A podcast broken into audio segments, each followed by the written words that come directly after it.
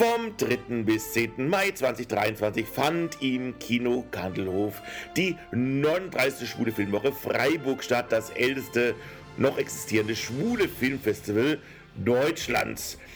Es gab spannende Gäste, spannende Filme und wir hatten die Gelegenheit, mit einigen der Künstler, der Regisseure, Schauspieler, Drehbuchautoren zu sprechen. Die schwule Filmwoche wurde eröffnet mit dem Film Bis ans Ende der Nacht, ein Thriller von Christoph Hochhäusler, der auf der diesjährigen Berlinale ja auch preisgekrönt wurde. Und zwar erhielt die Schauspielerin Thea Ehre den Silbernen Bären für die beste schauspielerische Leistung in einer Nebenrolle. Wir hatten die Freude, bei der Schwulen Filmwoche mit den Drehbuchautoren Florian Blumeyer und dem Hauptdarsteller Timothin Ziegler zu sprechen, die extra angereist kamen. Wir haben ja vorab schon zwei längere Interviews mit den beiden geführt, die könnt ihr noch nachhören als Podcast bei der Schwule Welle unter www.schwulewelle.de. Aber nach dem Film hat man die Gelegenheit, nochmal nachzufragen, wie sie denn die Zeit in Freiburg empfunden haben. Hier das Gespräch. Wir sind jetzt hier im Kino Kandelhof in Freiburg bei der 39. Schwulen Filmwoche. Und bei mir sind Florian Blumeyer, der Drehbuchautor von Bis ans Ende der Nacht und der Hauptdarsteller Timothin Ziegler. Erstmal nochmal herzlich willkommen. Ja, hallo, vielen Dank. Vielen Dank, hi. Ja, der Film wurde gerade bei der Filmwoche auch gezeigt. Wir haben ja vor einer Weile schon mal ein bisschen über den Film gesprochen. Jetzt seid ihr nach Freiburg gekommen. Ähm, war das erste Mal eigentlich in Freiburg? Ja, äh, für mich war es das erste Mal in Freiburg und ähm, ähm ich habe das äh, sehr, sehr genossen, den Tag. Ähm, habe die äh, Seilbahn benutzt und war ein bisschen spazieren und habe mir die Stadt angeguckt. Ähm, äh, sehr, sehr schöner Fleck. Ja, also äh, die meisten Leute hatten recht mit dem, was sie gesagt haben. Ich war tatsächlich schon äh, häufiger in Freiburg. Ich habe auch Familie und bin öfter hier. Und es war mal wieder ein sehr, sehr schöner Tag einfach in Freiburg heute mit irgendwie 20 Grad. Ähm, als ich in Berlin in Zug gestiegen bin, war es noch ziemlich kalt und als ich hier ankam, war schon T-Shirt-Wetter und äh, es war einfach ein sehr, sehr schöner Tag und auch, glaube ich, ein schöner Tag für den Start des Festivals.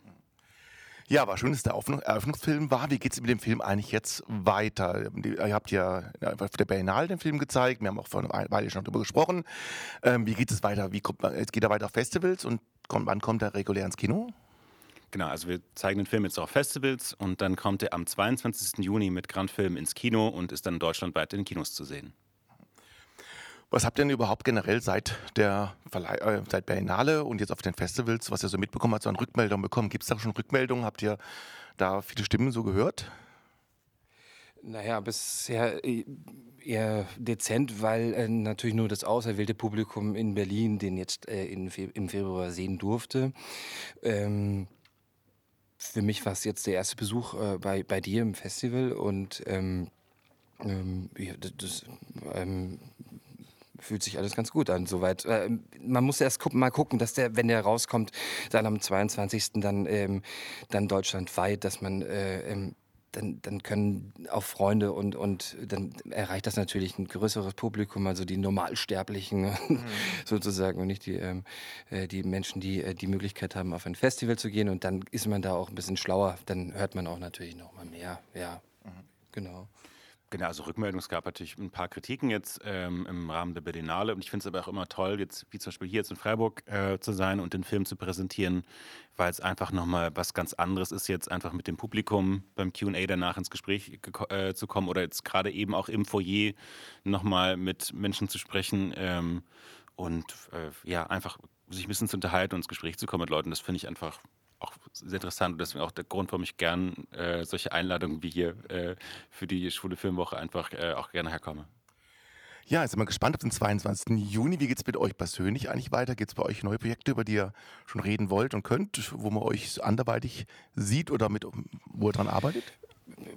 Also ich kann jetzt für mich sprechen. Ähm, ich, ähm, ich glaube, am 11. Juni oder so kommt ähm, ein, schöner Polizeiruf raus. Ähm, ähm, ARD, ZDF, weiß ich nicht, keine Ahnung. BR möglich. Bin da jetzt nicht genau perfekt informiert. Das ist eine schöne Arbeit geworden. Dann habe ich zuletzt den Tatort mit dem wunderbaren Andreas Kleinert gedreht. Der, das dauert ein bisschen, Tatort dauert immer ein bisschen. Ähm, der kommt auch raus. Das wird auch hier, also es wurde auch in Baden-Baden, hier um die Ecke auch ein bisschen ähm, und in Stuttgart gedreht. Ähm, der sehr düster und mit Dialekt. Ähm, behaftet ist. Äh, da freue ich mich sehr drauf nochmal. Es ist auch ein bisschen, ja, sehr böse und ähm, und dann, äh, ja, dann stehen so ein paar Sachen an, die, wo man sich darauf vorbereiten darf. Also, genau. Und bei dir, Florian? Genau, es gibt jetzt ein paar Projekte, an denen ich jetzt gerade arbeite, die noch in der Pipeline sind, in Entwicklung. Und ich kann aber schon sagen, es gibt noch einen, äh, einen Kinofilm, den ich äh, auch geschrieben habe, nicht mit äh, Christoph Hochhäusler, sondern mit, einem, mit Lauro Kress, mit dem anderen Regisseur. Ähm, das ist eine Verfilmung von Stefan Zweigs Roman Die Ungeduld des Herzens, der ähm, mittlerweile gerade in der Postproduktion ist und auf den ich mich auch sehr freue. Der wird jetzt wahrscheinlich, hoffe ich, irgendwann im Laufe des Jahres oder Anfang des nächsten Jahres dann rauskommen. Das würde ich sagen, ist das nächste Projekt, was von mir dann, denke ich, zu sehen sein wird und alle anderen Sachen. Also ich, auch mit Christoph würde ich gerne noch äh, weitere Filme machen, da gibt es auch schon neue Ideen, aber das sind eben Projekte, die sich jetzt sicherlich noch länger, länger dauern werden, bis man die jetzt auf der Leinwand oder irgendwo sehen kann. Ja, dann bedanke ich mich auf jeden Fall, dass ihr heute hier in Freiburg wart, dass ihr auch nochmal ein Interview gegeben habt. Die, die langen Interviews, die wir schon geführt haben, die könnt ihr noch auf unserer Webseite www.schwulewelle.de nachhören. Ich wünsche euch ganz viel Erfolg für die zukünftigen Projekte. Wie gesagt, toll, dass ihr da seid und ja, bis zum nächsten Mal. Ja, super, vielen Dank und nochmal vielen Dank auch für die Einladung hier und das war eine Ehre für uns, den Eröffnungsfilm hier, der Eröffnungsfilm sein zu können. Kann ich nur unterschreiben. Und für uns war es auch eine Ehre. Dankeschön. Ne?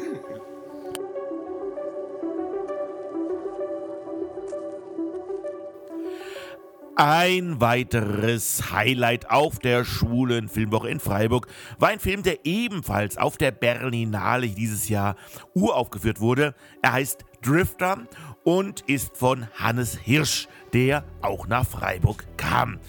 In seinem ersten Langfilm erzählt Regisseur Hannes Hirsch die Geschichte eines jungen schwulen Mannes auf der Suche nach sich selbst.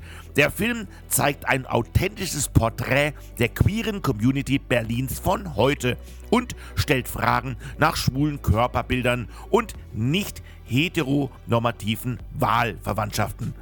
Drifter ist eine Reise mit Exzessen, Einsamkeit und Kings und eine Art zweites Coming Out. Wir hören mal in das QA hinein, das nach dem Film im Kino Kandelhof stattfand.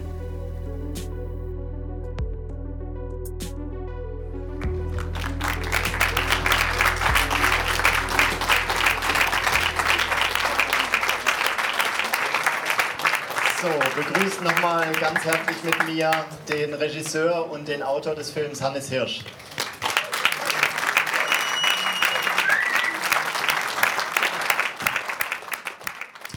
Die Geschichte zu Drifter zusammen? Ja, ich komme auch aus Süddeutschland, also aus Tübingen und wohne aber jetzt schon über 15 Jahre in Berlin. Und es sind einfach viele kleine Geschichten, die ich in Berlin erlebt habe, die aber auch in anderen Großstädten, so in Europa hauptsächlich, die irgendwelche Freunde von mir erlebt haben, von denen ich gehört habe, irgendwelche Orte, die ich gesehen habe und ich habe immer so versucht, das irgendwie alles in eine Kette zu kriegen, dass das irgendwie eine Geschichte ergibt oder zu versucht, äh, so ein bisschen so die Bedeutung in den einzelnen Ereignissen rauszufinden. Und dann, genau, ist irgendwann dieser Film rausgekommen. Ist ja dein erster Langfilm, äh, den du jetzt gedreht hast. Du hast davor schon ein paar Kurzfilme gedreht. Wie war die Arbeit jetzt anders äh, in Bezug auf die Story und auch auf den Dreh? Ja, einmal dauert alles viel länger. Also das vervielfacht sich dann auch die Komplexität. Andere Sachen sind bei einem Langfilm einfacher. Also das Casting muss man eben nur einmal machen. Es gibt natürlich in dem Film jetzt besonders viele Figuren ähm, und sehr, sehr viele Locations. Aber wenn man jetzt ähm, andere Sachen, das Team oder so, muss man nicht äh, mehrfach zusammensuchen, wobei hier haben wir auch einen großen Durchwechsel gehabt so an Leuten, weil wir sechs Wochen gedreht haben. Und genau, was, und dann halt die Wahrnehmung, also Kurzfilme sind so ein bisschen ein Kurzfilmprogramm und bei einem Langfilm, da, da ähm, kommen dann auch Leute, die den Film kaufen wollen und vertreiben wollen und die ihn schauen wollen was ich sehr schön finde. Und äh, der Film wird besprochen in Zeitungen und so und haben wir ganz gute Reviews bisher bekommen. Aus dem Publikum kamen dann Fragen, unter anderem natürlich ging es um die Berliner Szene. Wie sieht Hannes Hirsch diese Szene und was war ihm bei dem Film besonders wichtig?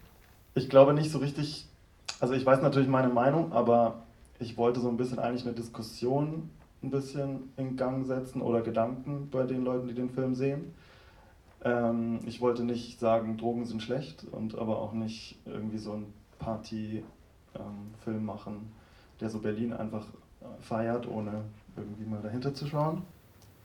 Ja, also ich glaube, dieses so ein bisschen die Balance zu halten zwischen, ähm, das ist ganz toll und ich ziehe jetzt auch nach Berlin und äh, was ich erlebt habe, ich ziehe jetzt doch wieder zurück nach Tübingen oder nach Freiburg. Weil da in Berlin werde ich nicht alt oder so. Oder eben ich ziehe nach Berlin und kann plötzlich jemand anderes sein und muss nicht mehr, ähm, also so in langweiligen Brettspieleabenden mir von heterosexuellen Pärchen erzählen lassen, dass sie jetzt ein Kind bekommen oder so. Ich kann vielleicht noch ein bisschen was zur Entstehung sagen. Also ähm, wir haben die meisten Sachen des Films 2020 gedreht, also während Corona, und hatten uns dann entschieden, das Ganze einfach jetzt direkt zu drehen und gar nicht auf Förderung oder so zu warten, weil Corona, man wusste nicht und so. Außerdem ähm, war ich an der UDK und an so einer kleinen Filmschule, Filmarche in Kreuzberg und wir sind da erstmal ausgeschlossen von diesen Nachwuchsfilmförderungen und dann ist der Film eigentlich hauptsächlich mit Unterstützung aus der großen queeren Community in Berlin äh, entstanden. Also die meisten haben hauptsächlich ehrenamtlich oder so auf Rückstellung bei dem Film gearbeitet. Ähm, genau, und äh, also von den Komparsen bis zu den Leuten, die die Motive bereitgestellt haben, aber auch alle MusikerInnen, die uns unterstützt haben mit irgendwelchen Tracks, äh, identifizieren, sich die, identifizieren sich die meisten Leute eigentlich irgendwie als schwul, queer oder ich sag noch mal kurz was zu den Orten. Ja, das war mir, das war mir zum Beispiel wichtig, dass man nicht irgendwie groß den Fernsehturm sieht und nicht die Oberbaumbrücke. Also diese ganzen Orte, die schon so oft gezeigt wurden, die einfach nicht mehr funktionieren für mich so richtig. Vor allem für das Berlin-Publikum wollte ich das auch draußen lassen, weil man sonst auch einfach durcheinander kommt, dann denkt man so, hä, das macht doch gar keinen Sinn, dass er jetzt da ankommt und so. Deswegen haben wir das alles ähm, an Orten spielen lassen, die man erstmal nicht kennt. Auch so ein bisschen, um wirklich in die Geschichte eintauchen zu können. Oder habe ich auch einfach so versucht, so ein paar so Klischee-Sachen, wie zum Beispiel, wir nehmen jetzt Drogen auf der Clubtoilette. Das hatten wir dann die Idee, okay, das legen wir jetzt in ein Auto, was in Berlin eigentlich nie passiert, weil niemand fährt mit dem Auto in den Club. Ähm, genau, das war so eine Sache. Und beim Casting, klar, hatte ich natürlich schon den Wunsch, dass ähm, alle irgendwie was mit dem Thema oder mit den Orten irgendwie anfangen können oder auch so ein bisschen persönlich diese Geschichte erzählen wollen.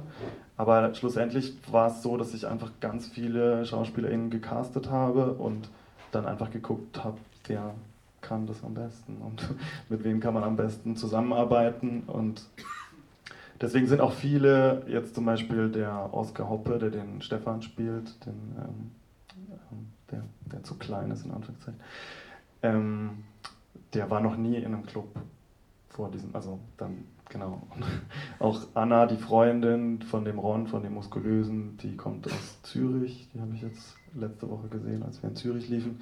Ähm, die kann damit, also die ist auch da in dieser ganzen Clubkultur überhaupt nicht äh, normalerweise und Genau, dann haben wir das eigentlich relativ technisch alles gedreht. Also diese ganzen Clubszenen sind auch jetzt nicht so, wir haben eine Party veranstaltet und ein bisschen die Kamera angeschaltet, sondern das ist schon, wir sind einfach um 8 Uhr morgens haben wir uns am Set getroffen, dann gab es Frühstück, dann wurden alle geschminkt, dann haben wir so ein bisschen getanzt, ein bisschen mit Musik und dann beim Drehen natürlich ohne Musik und so.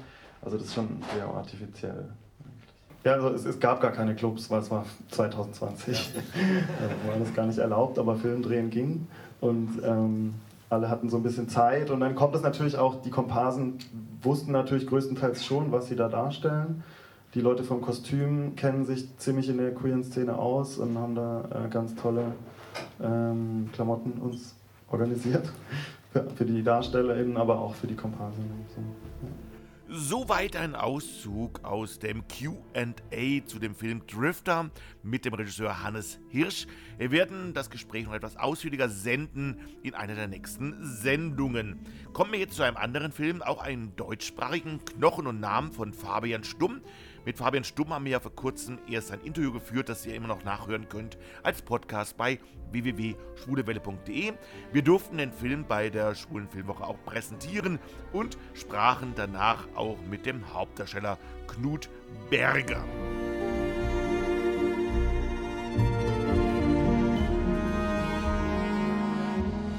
Um was geht es in Knochen und Namen? Boris und Jonathan leben seit acht Jahren zusammen. Sie lieben sich und doch ist ihre Beziehung etwas eingerostet. In die Selbstverständlichkeit des Zusammenlebens mischen sich einige Zweifel, ohne dass diese sich laut manifestieren. Dazu tragen auch die Berufe der beiden bei. Boris übernimmt gerade als Schauspieler den Part eines Mannes, der schon länger mit seiner Frau zusammenlebt, aber diese Beziehung durch eine Affäre mit einem jüngeren Mann gefährdet. Dagegen arbeitet Jonathan als Schriftsteller an einem Roman, der um die Themen Tod, Verlust und Loslassen kreist. Und auch im Umfeld des Paares kriselt es zusehends. Hören nun aber mal in das QA hinein.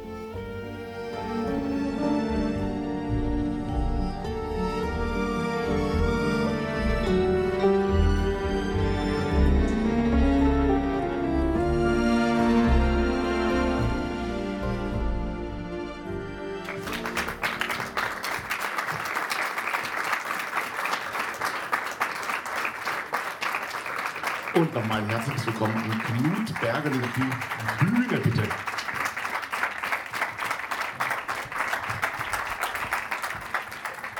Der Film hat eine schöne Vorgeschichte, eigentlich im Endeffekt, weil der ist ja ganz ohne Fördergelder entstanden. Ähm, wie entsteht dann solchen, so ein Film? Was hat das für Auswirkungen für, für die Produktion? Ähm, man braucht dann so Menschen äh, wie Fabian Stumm, der Regisseur, Drehbuchautor und anderer Hauptdarsteller dieses Filmes.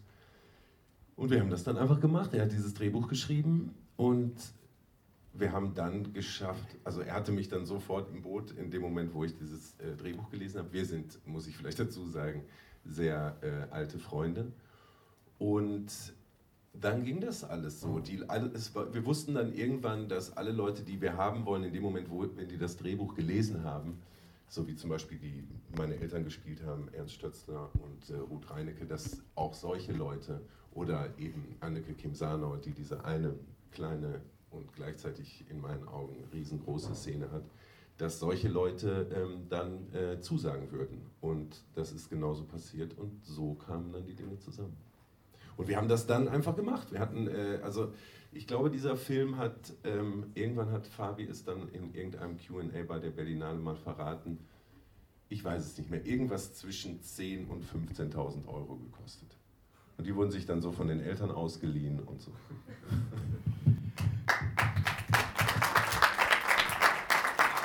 Ja, du hast ja selber auch schon wahnsinnig viel gemacht, viel Film, Theater, ähm, Serien, Musik auch, habe ich ja neulich erfahren auch. Ähm, wie ist es denn, wenn so ein Mann wie Fabian Stumm äh, Regie führt, der ja eigentlich vom Schauspiel auch kommt, auch vom Tanz und vom Schauspiel, geht er ganz anders mit euch um beim Spielen? Ja, das war erstaunlich. Ich habe beim, beim Gucken jetzt auch wieder gedacht, ist, also für mich persönlich ist es wirklich nicht zu fassen, was der da macht. Weil der, ihr müsst euch vorstellen, der hat alles, was ihr da gesehen habt, hat der halt vorher mit den Leuten da gesessen und gesagt, okay, wir machen das jetzt so und so und dann jetzt geht los. Okay, mach die Kamera an. Und der, also zum Beispiel diese Überraschung finde ich so toll, wie er diese Überraschung spielt. Und er weiß ja alles. Er hat das alles gespielt. Äh, er hat das alles erst geschrieben. Und das war äh, eben, ich mache das schon ziemlich lange, diesen Job. Und das, ich habe ich hab das noch nie erlebt. Ich habe noch nie so gearbeitet. Das war einfach also ich hatte vorher nicht das Gefühl, dass irgendwie mein Beruf so viel mit Angst und Unsicherheit zu tun hat, aber ich habe halt in, der, in, der, in dem Umkehrschluss so sehr jetzt gemerkt, was das wirklich bedeutet, voll und ganz angstfrei zu arbeiten.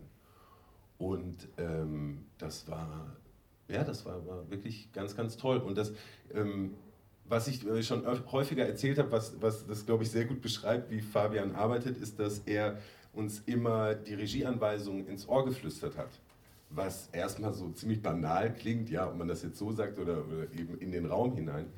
Aber der, der, Effekt, der dadurch entsteht, ist halt ein ganz anderer. In dem Moment, wo alle Leute, wo der, der Beleuchter, der da hinten steht, die, der, die, die ganzen Menschen, die sonst bei einem Filmset da alle anwesend sind, alle eigentlich und vor allen Dingen die Schauspielenden, mit denen man diese Szene spielt, dann darauf achtet äh, oder achten, na, kriegt das jetzt auch hin, genau das zu tun, was gerade die Regieanweisung war?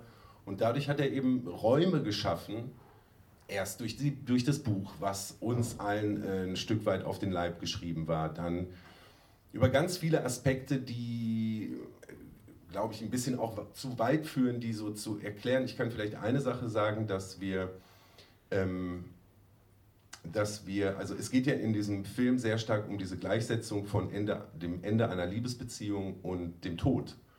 Und ich habe mich dann so, wie ich mich halt vorbereite, darauf vorbereitet, also jetzt nicht, wer weiß wie, und habe dann in dieser Szene mit Anneke Kim Sanau gemerkt, dass ähm, ich habe tote Eltern, also meine Eltern leben nicht mehr, und dass diese Auseinandersetzung, die sie da gemacht hat, dass das so viel bei mir ausgelöst hat, dass ich äh, ja, mehr oder weniger meinen ersten wirklich Nervenzusammenbruch beim Drehen hatte.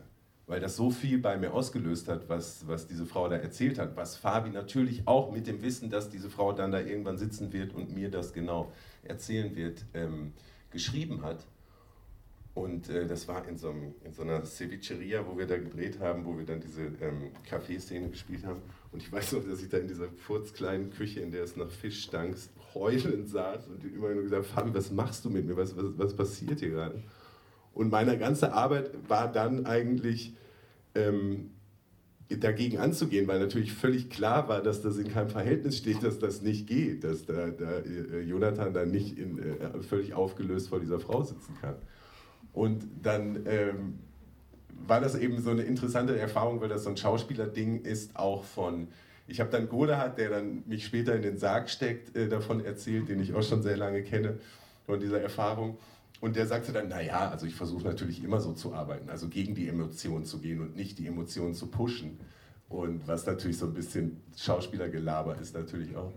Und äh, es war eben so interessant, durch diesen, durch diesen Film, durch diese Freundschaft auch mit Fabi und durch diese, durch, ja, durch diese Arbeit an solche Punkte zu kommen, die so ein Stück weit so kathars, katharsisch sind für, also normalerweise will man das ja bei den Zuschauenden auslösen und das war für viele von uns äh, eben auch in der Arbeit äh, so zu spüren. Und das war, das war wirklich eine ganz tolle Erfahrung.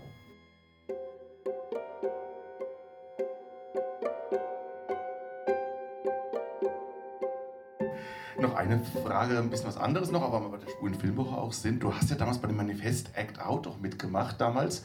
Wie kam es denn für dich damals dazu und wie, wie, wie stand es zu dieser Kampagne und was gab es da für Rückmeldungen für dich? Ähm, ja, ich glaube einfach, dass das sehr, sehr wichtig ist, äh, dass das äh, in unserer Branche ein, ein Riesenproblem ist, ähm, dass die Homophobie ein Stück weit ähm, also ich glaube, viele Leute stellen sich das vor, dass das alles so viel freier ist. Ähm, und das ist es natürlich auch, besonders äh, am Theater. Aber gleichzeitig ähm, geht es ja darum, Geschichten zu erzählen. Und da ist es dann doch eben noch sehr, sehr, ist eine Erfahrung, die wir uns bei Act Out alle gegenseitig erzählen konnten, dass eben AgentInnen oder andere Leute, äh, ProduzentInnen, die irgendwie in dieser Branche äh, wichtig sind und was zu sagen haben, äh, Leuten eben nach wie vor davon abraten, sich zu outen. Und ähm, ja, ich finde das einfach einen, einen, einen sehr wichtigen Punkt, dass sich da, dass sich da was ändert, dass, sich da, äh, dass da was passiert. Und deswegen habe ich da mitgemacht. Ja.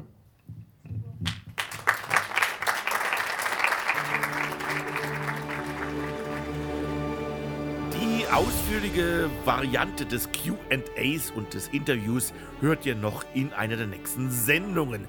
Aber wir wollen die heutige Berichterstattung von der 39. Schwulen Filmwoche Freiburg nicht schließen, ohne den Gewinnerfilm zu präsentieren. Denn den großen Preis der 39. Schwulen Filmwoche Freiburg gewann der Film The Love oder auch El Hub. Zu der Vorstellung kam auch der Regisseur Sharif Nasr, der Film ist ein niederländischer Film, aber beinhaltet auch sehr viel von der Denkweise aus zum Beispiel Ländern wie Marokko. Es geht um Folgendes. Zur falschen Zeit am falschen Ort. Als der Geschäftsmann Karim bei seinem Freund Kofi ist, steht unerwartet sein Vater, ein Postbote, vor der Tür. Dieser weiß nichts von Karims Homosexualität, wie auch der Rest seiner aus Marokko stammenden Familie. Als dieses sich dem Gespräch über das Thema verweigert, greift Karim zu einem ungewöhnlichen Mittel. Kurzerhand stießt er sich nämlich in die Vorratskammer seiner Eltern ein und will diese erst verlassen, wenn sie zu einem Gespräch bereit sind. Was erstmal lustig klingt, ist vielmehr bewegend und dramatisch. Die absurde Situation spült totgeschwiegene Themen und Konflikte an die Oberfläche, In der Kammer eingeschlossen, ohne Nahrung und Schlaf, werden die Grenzen von Gegenwart und Vergangenheit fließend. Es kommt zu Flashbacks und surrealistischen Sequenzen, in denen Karim auch sich selbst als zehnjährigen Jungen gegenübertritt und wichtige Stationen seines Lebens nochmal durchlebt. Das QA fand in englischer Sprache statt. Wir werden ein paar Auszüge daraus hören und auch einer, ein paar der deutschen Übersetzungen. Nun also The Love, El Hoop und wir hören den Regisseur Sharif Nassi.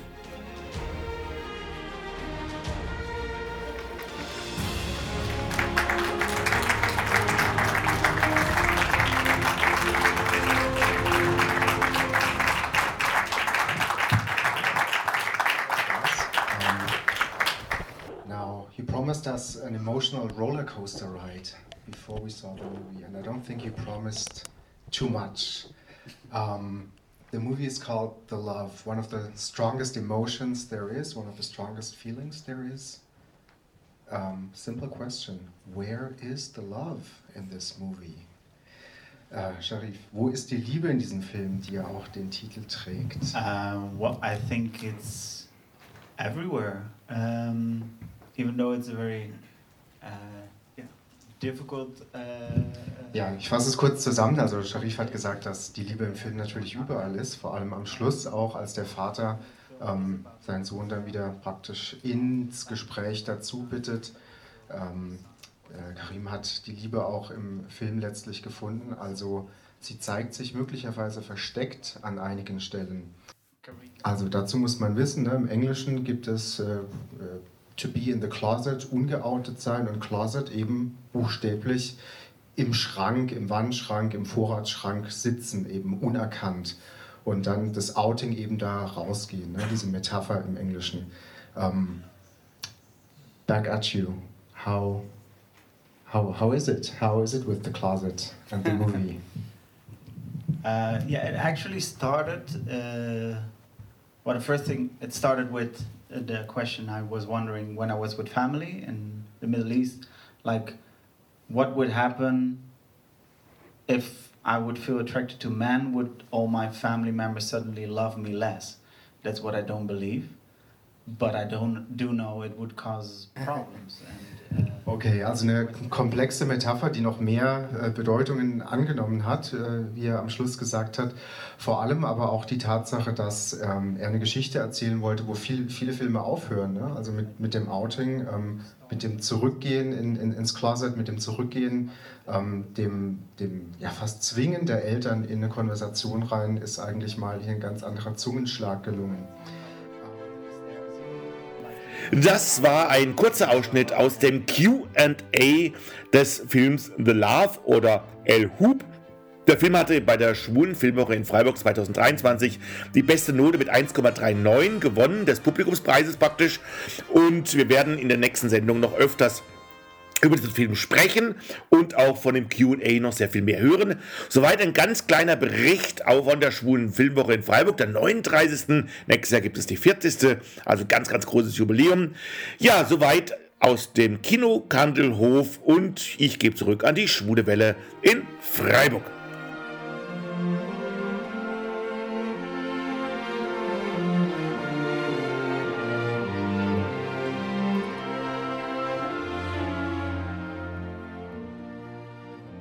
Demnächst bei der Schwulen Welle in Freiburg weitere O-Töne vom QA des Filmes Out of Uganda.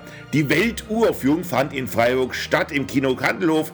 Wir hören O-Töne von The Queer Amnesty und dem Regisseur des Films. Außerdem längere Ausschnitte aus den QAs und Interviews zur schwulen Filmerin, unter anderem von The Love, El Hoop, Knochen und Namen und auch Drifter.